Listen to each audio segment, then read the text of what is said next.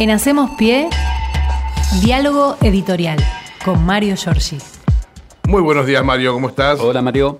¿Qué tal? ¿Qué tal, Fernando Axel? Bien, muy bien. Lindo día tenemos hoy, este fresco. Se viene el invierno, el 21, si no me equivoco. Sí, señor es lo que sucede cada año, ¿no? Así es, así es. Está chequeadísimo. Sí. sí, eso dicen. Otoño, invierno, primavera, verano, esas son las certezas que nos van quedando. Exactamente. En un mundo convulsionado realmente. Bueno, vamos a empezar por el tema del avión, que me hace acordar aquella vieja serie de la Isla de la Fantasía. Sí. ¿Se acuerdan ustedes que son veteranos? El enanito tatú. Sí, el, avión, el, avión, el avión. El avión, Así es. Este, bueno, el avión, este, este, esta suerte de escándalo armado, globo en E6, yo tengo una pregunta para hacerme y es por qué el gobierno nacional, que es accionista de IPF, no le cargó combustible y dejó que se retirara la nave durante tanto tiempo, porque viendo las preguntas que hoy se hace Tuni Coleman en página 12, está muy claro que no hay nada más que esa forma de armar a través del sistema mediático opositor y judicial un circo sobre un avión de esta magnitud aterrizando en Ezeiza, al que no se puede, este, la verdad que tendrían que ser muy este, torpes los terroristas en aterrizar con un jumbo en Ezeiza para un evento este, de violencia, ¿no? Mm. Eh, así que la pregunta que me hago a esta altura del partido, más allá de las declaraciones que ha estado haciendo el ministro de Seguridad, es por qué teniendo IPF ahí no se carga combustible, la persona que se hace cargo de la carga, Volkswagen creo que es, pero no sé si es para Argentina o para Brasil, eh, se quede con estas piezas y termine esta historieta, salvo, que es lo que hoy van a sembrar los medios para seguir con esta saga, que mm, haya que decir que Maduro utiliza estas aeronaves para mm, este, inocular las políticas del socialismo venezolano en la región, eh, para seguir tomando este vuelo esta historia mm, este, misteriosa que encubre eh, un accionar que es el mismo accionar que tuvieron aquellos eh, socios del memorando con Irán, ¿no?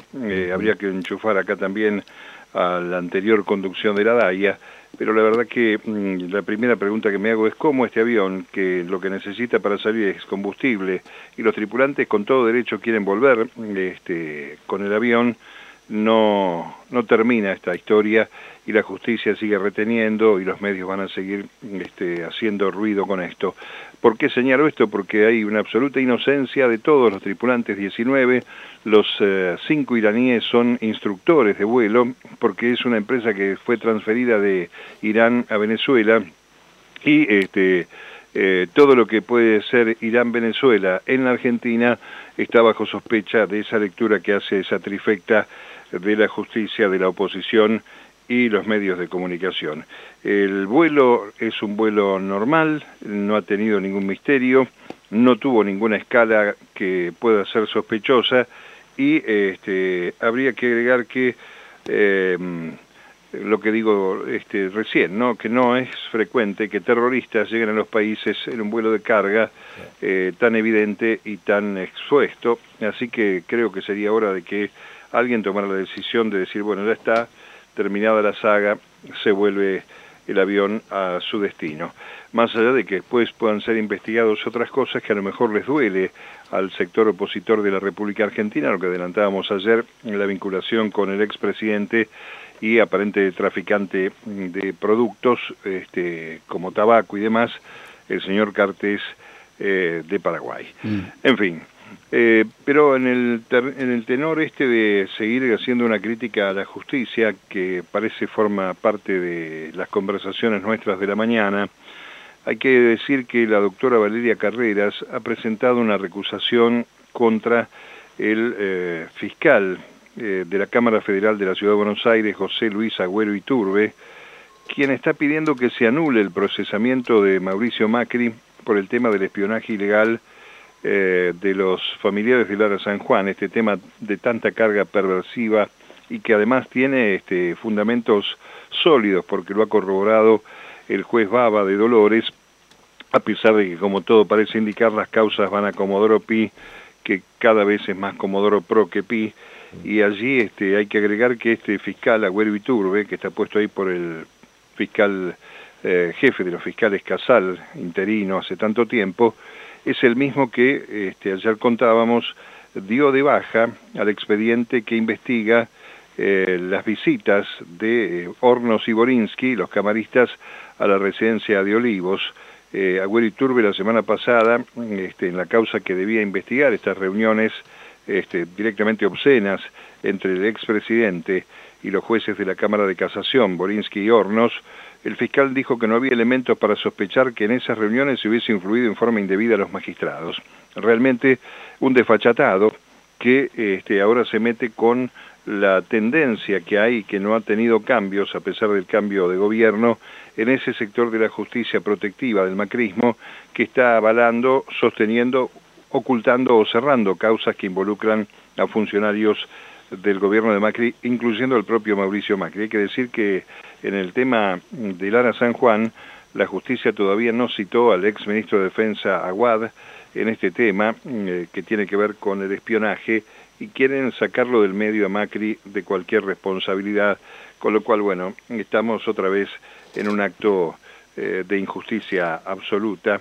Eh, mientras tanto, ayer el caballo Suárez, Omar Suárez, el dirigente del SOMU, nadie le va a pedir perdón ni le va a devolver los años que estuvo preso en aquella intervención de Gladys González, que hoy es senadora, era la interventora del SOMU, el SOMU es el Sindicato Obreros Marítimos Unidos, este hombre fue acusado de eh, robarse la guita de sus propios compañeros a los que representaba, trabajadores. No hay ninguna causa que determine pruebas para esta acusación y mm, este, ayer fue eh, liberado por la justicia, este, finalmente, y se le quitó la tobillera porque estaba con este, prisión domiciliaria, algo realmente que tiene que ver con la misma línea de persecución. Yo no sé si ustedes tienen presente el, eh, al ministro de Trabajo Triaca, del gobierno de Macri, que se apropió del SOMU y que tuvo incluso una empleada que trabajaba en su casa como empleada doméstica que recibía un salario del SOMU, mientras era intervenido por Gladys González, una de las senadoras que nos representa a los bonaerenses en la Cámara Alta, ¿no? que intentó ser incluso candidata, o fue candidata, mejor dicho, intendente de aquí, de Avellaneda. En fin, con, para cerrar este capítulo de la oposición, hoy va a haber una reunión aparentemente de la mesa ejecutiva del PRO, tienen un lío grande adentro para saber cómo van a ser los candidatos o cómo van a ir a la paso, van a hacer una especie de reglamento eh, incluso para analizar los candidatos en las provincias que no tienen primarias. Además, ayer apareció Bullrich con un acuerdo con Cornejo en Mendoza, eh, y está el panorama complejo porque también hay algunos que exhumaron una, una fórmula Macri-Vidal. Bueno, tienen una interna, hoy vamos a ver qué es lo que sacan a la luz. Mientras tanto, es curioso ver cómo eh, legisladores, la propia Vidal, hablando este, de las declaraciones del presidente argentino en la cumbre defendiendo a dictadores y aquí este, poniendo debajo de la alfombra algo que no se puede ocultar, eh, no es solamente el apoyo a dictadores, sino la financiación del golpe a Bolivia a partir de la ayuda eh, de las municiones que eh, contrabandeó Macri a aquel país en el momento del golpe contra Evo Morales. En fin, esta historia de la doble moral. Algunos temitas más, compañeros, antes de ir este, cerrando. Hoy este, se cumplen los 40 años de la rendición en Malvinas de la Argentina aquel 14 de junio del año 1982. Tengo dos datos que me parece que son interesantes para tomar en cuenta. Uno es el reclamo que están haciendo. La Corte Suprema eh, tiene hace más de un año que expedirse sobre un recurso extraordinario eh, de eh, abogados de excombatientes del Chaco y de Corrientes que sufrieron eh, tormentos en ocasión de la guerra. Hay un suspenso en esa solicitud hace un año ya que están con esto. Hay una presentación incluso de documentación de la Secretaría de Derechos Humanos.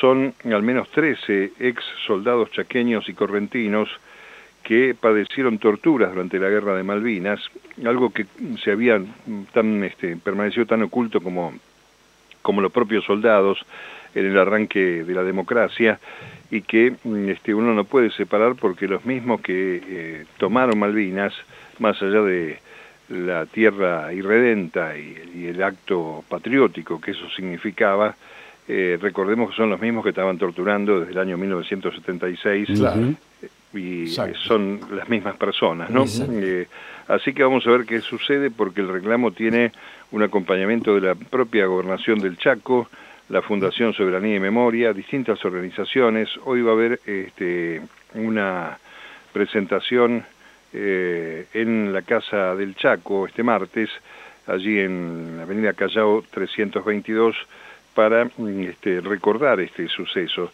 Y algo más grave de estas cosas del ocultamiento, ya que estamos recordando este 14 de junio, hoy va a haber un acto a la una y media de la tarde en La Plata, en la calle 46, 2 y 3, ahí está una escuela secundaria, un acto reparatorio para un soldado que este, quedó con su legajo escolar, estoy hablando de Rolando Máximo Pacholzuk, un joven de 19 años que murió durante Malvinas, y que mm, este, en el legajo lo tienen como alumno que abandonó la carrera, que abandonó sus estudios. Eh, algo tan cruel como es esto, mm. eh, este, combatió eh, con un fusil que no disparaba en Malvinas.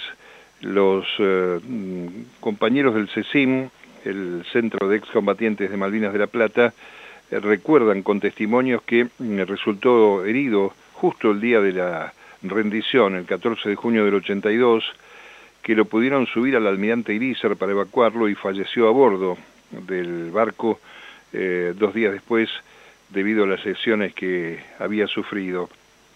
Eh, hay en, La Plata eh, un homenaje en estos 40 años donde aparecen las caras, los 14 rostros de excombatientes de la ciudad de La Plata colocadas en las ventanillas de las líneas de transporte colectivos, que circulan por la ciudad y uno de ellos es Rolando Máximo Pachulzuk, que en realidad no abandonó los estudios, lo mataron en la guerra y le dieron un fusil que no disparaba.